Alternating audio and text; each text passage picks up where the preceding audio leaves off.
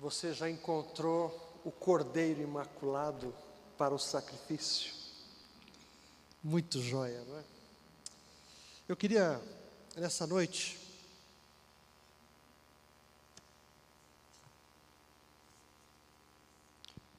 deixar com vocês uma, uma breve meditação.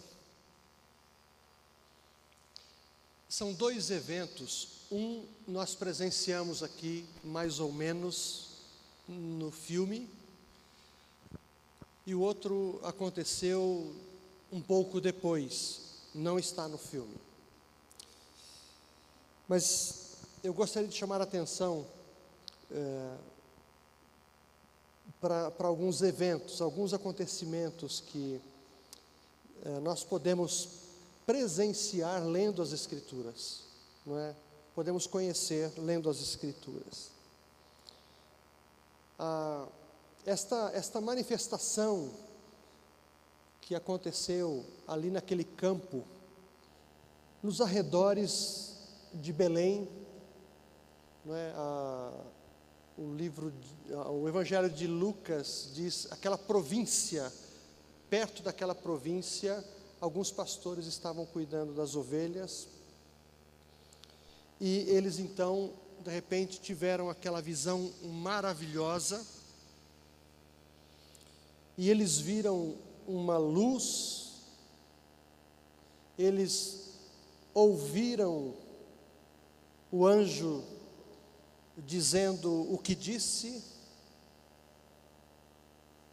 eles ouviram, segundo o relato de Lucas, um coral, ouviram muitas vozes naquele pasto, uma manifestação esplendorosa da parte de Deus, manifestando aos pastores declarando, não é, informando aos pastores do acontecimento que mudaria a história da humanidade. O nascimento do Salvador do mundo.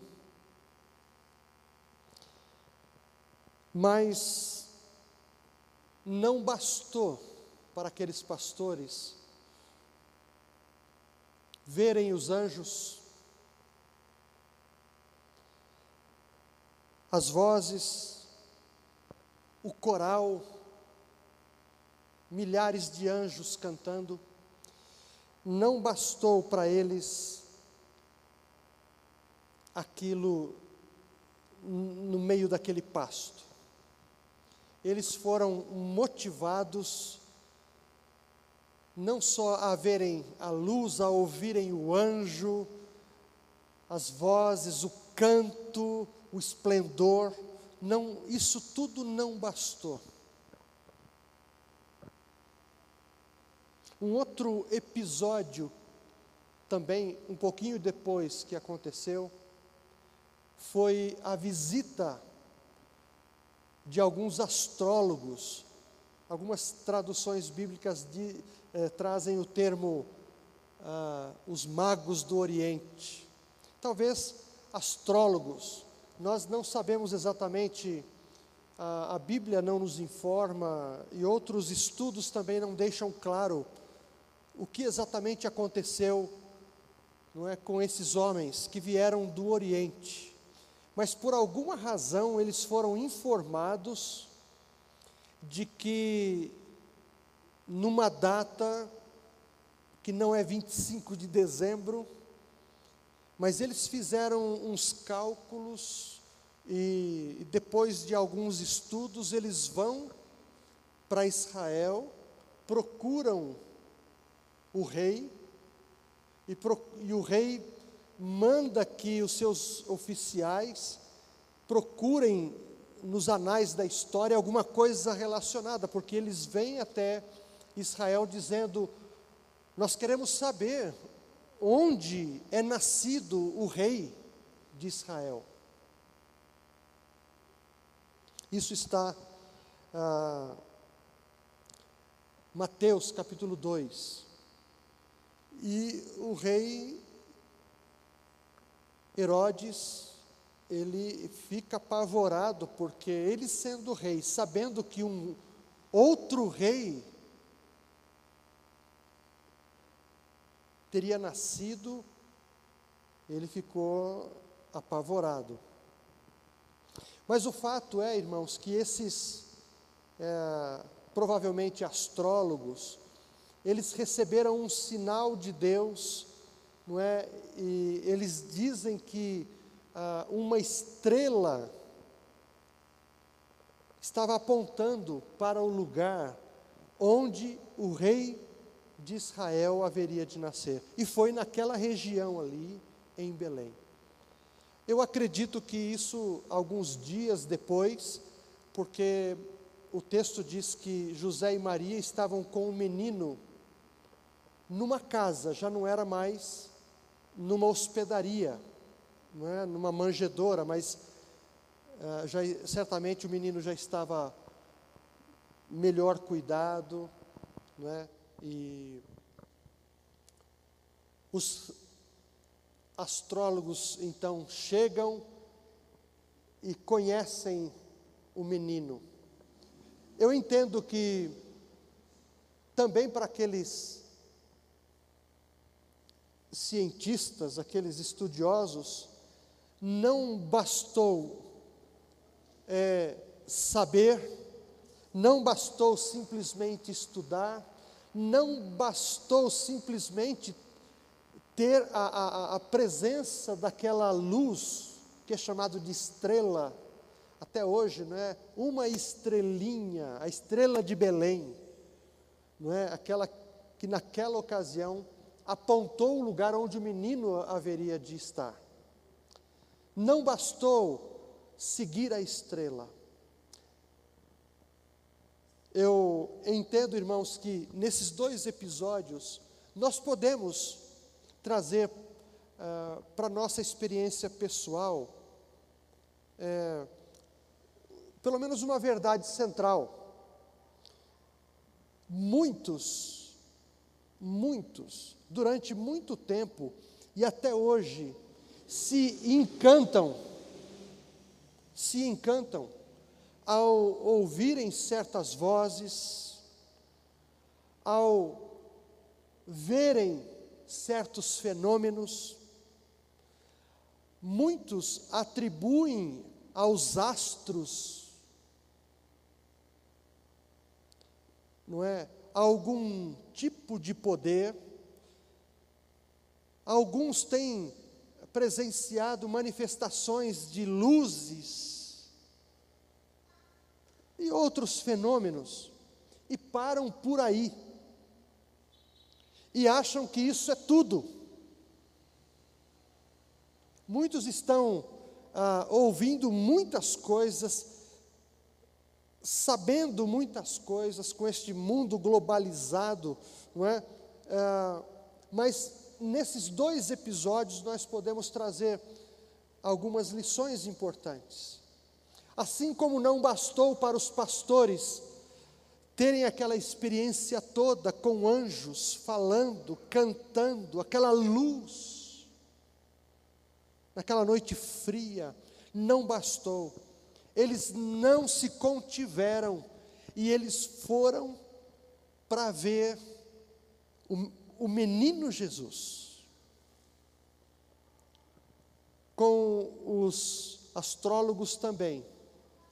Eles tiveram informações, tinham conhecimento, a experiência de seguir a estrela, não sabemos explicar como, mas foram parar no lugar certo. Isso é um milagre, é um fenômeno, mas é um fenômeno milagroso, levando pessoas de lugares longínquos.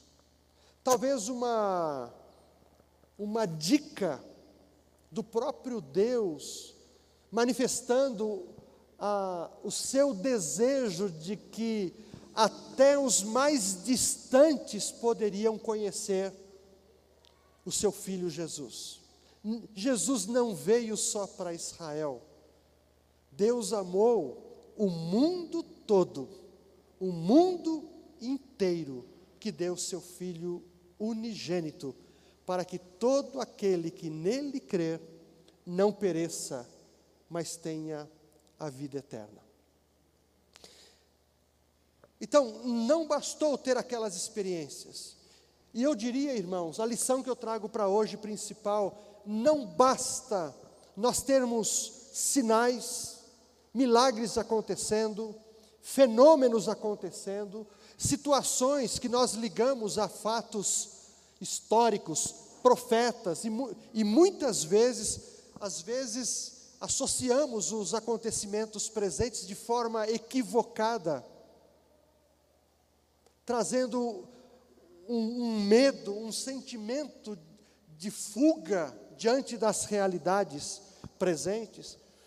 Mais do que isso, é, nós precisamos conhecer Jesus, o Deus que se fez carne.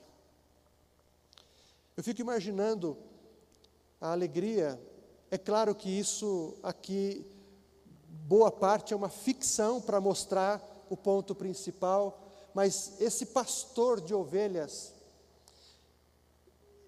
que aguardava ansiosamente a chegada, eu acho que vocês puderam perceber a, a, como ele estava ligado nos profetas, naquilo que ele aprendeu, naquilo que ele ouviu. Certamente ele era uma pessoa rejeitada, não é? Pelos principais das sinagogas, pelos sacerdotes, o fato de ser manco, aleijado, enfermo, não é? Isso trazia um,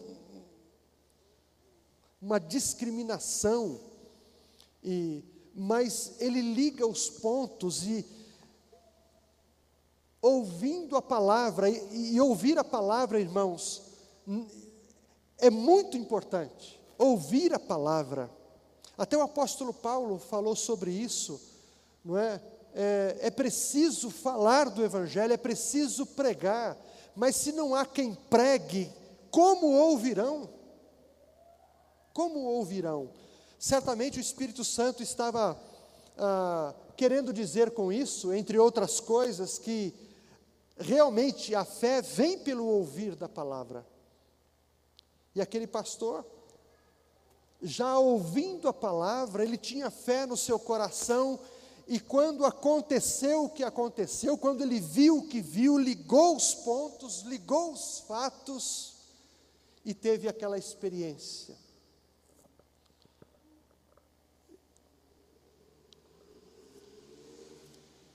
Eu quero ler um, um texto do Max Lucado, eu quero deixar com vocês, falando sobre isso. Não bastou aos pastores verem os anjos. Talvez alguém pense que sim. O céu noturno se encheu de luz, a quietude rompida pela canção, pastores comuns acordados de seu sono e colocados em pé por um coro de anjos que cantava glória a Deus nas alturas. Aqueles homens jamais viram tal esplendor. Entretanto, não bastou aos pastores verem os anjos, eles quiseram ver aquele que enviara os anjos. E como não ficariam satisfeitos até que o vissem, você pode traçar a longa linhagem dos seguidores de Cristo a pessoas em um pasto, dizendo umas às outras: Vamos, vejamos. Os magos tiveram o mesmo desejo, queriam que seus olhos contemplassem Jesus. Tal como os pastores, eles não ficaram satisfeitos com aquilo que viram no céu noturno. Não que a estrela não fosse uma coisa espetacular. Não que o fato não fosse histórico. Ser testemunha daquele astro reluzente foi um privilégio para os magos. Ser testemunha daquele astro reluzente foi um privilégio muito grande, porém, não foi o suficiente. Não bastou ver a luz sobre a cidade de Belém. Eles precisavam ver a luz de Belém. E foram até lá para vê-lo. Há uma expressão de João que diz que João Batista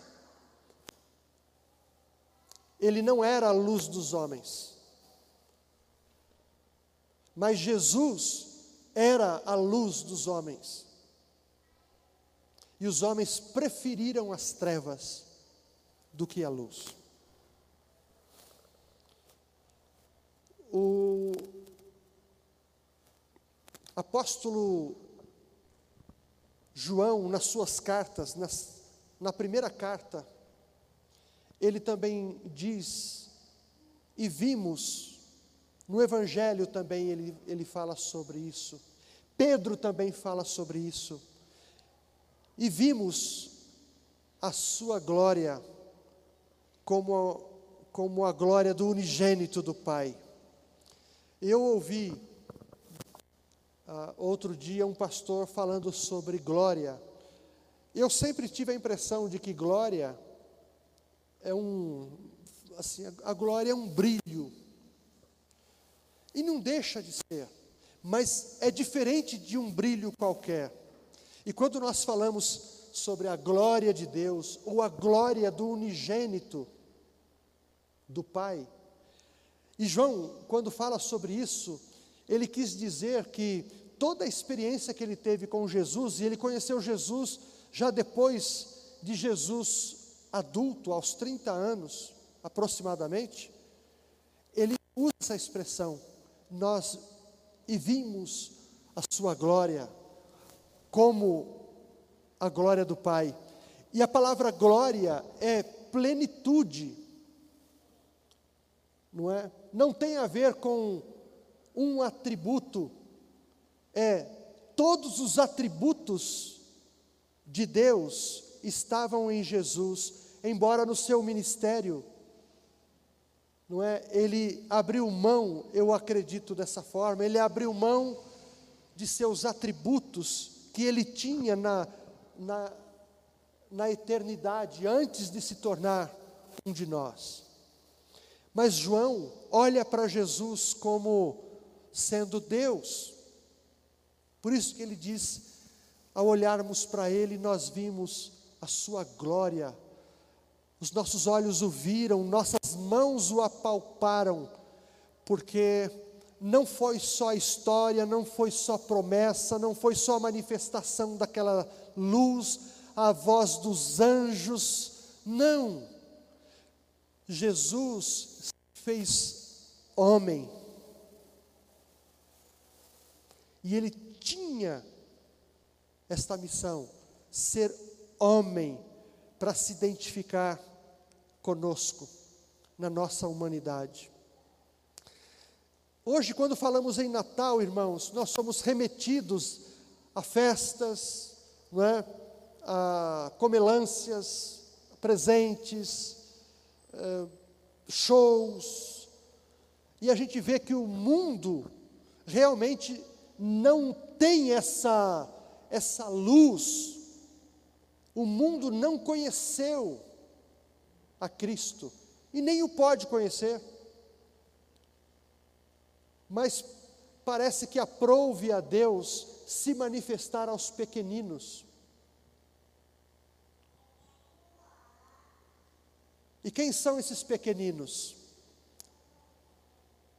São aqueles que creram, aqueles que ouviram a voz e deram crédito aqueles que receberam algum toque de Deus, alguma manifestação de Deus e deram crédito e creram que o que estava sendo dito por ele é a verdade. Eu queria propor que neste Natal, nesta época, não é? é nós estamos, hoje é dia 20, e no meio da semana nós teremos essa comemoração no mundo todo.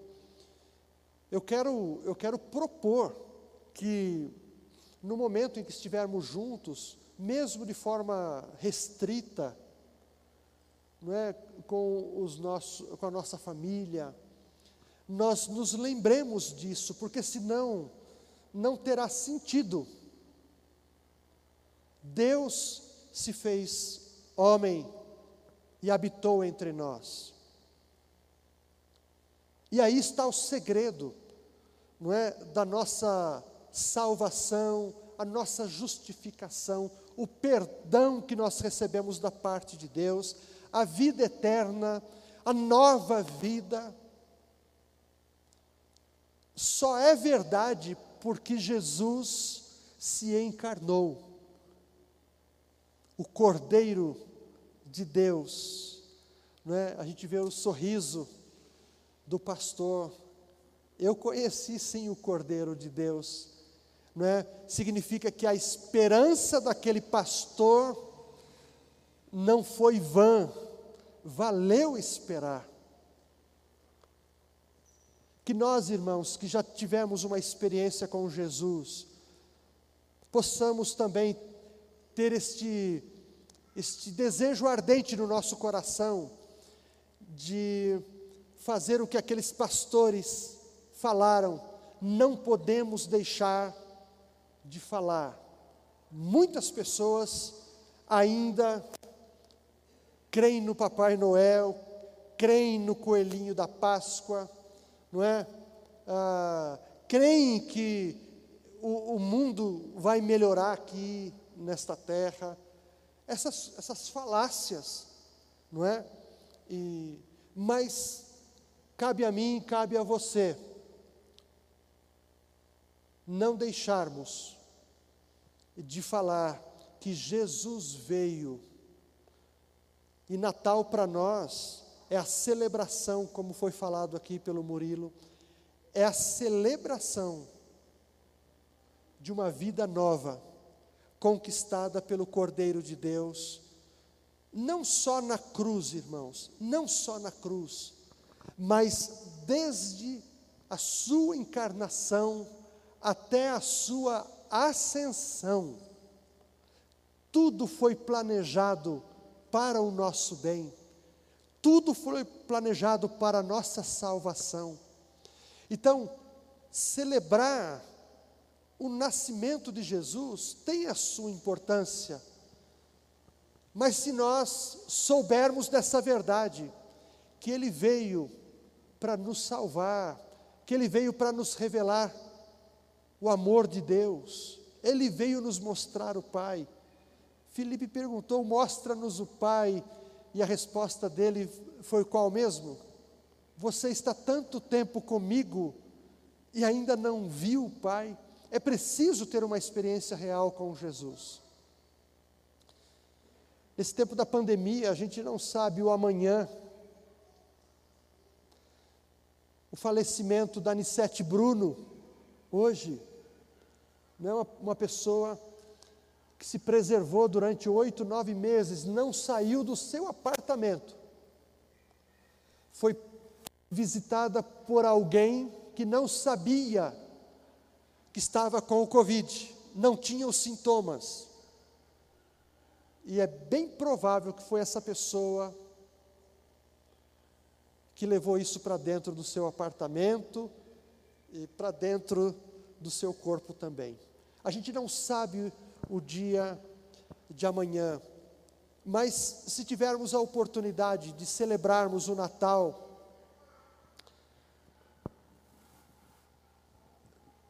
não nos esqueçamos, irmãos, do significado principal.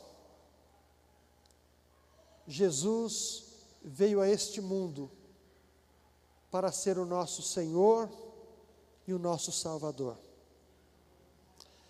Que fiquemos com esta meditação simples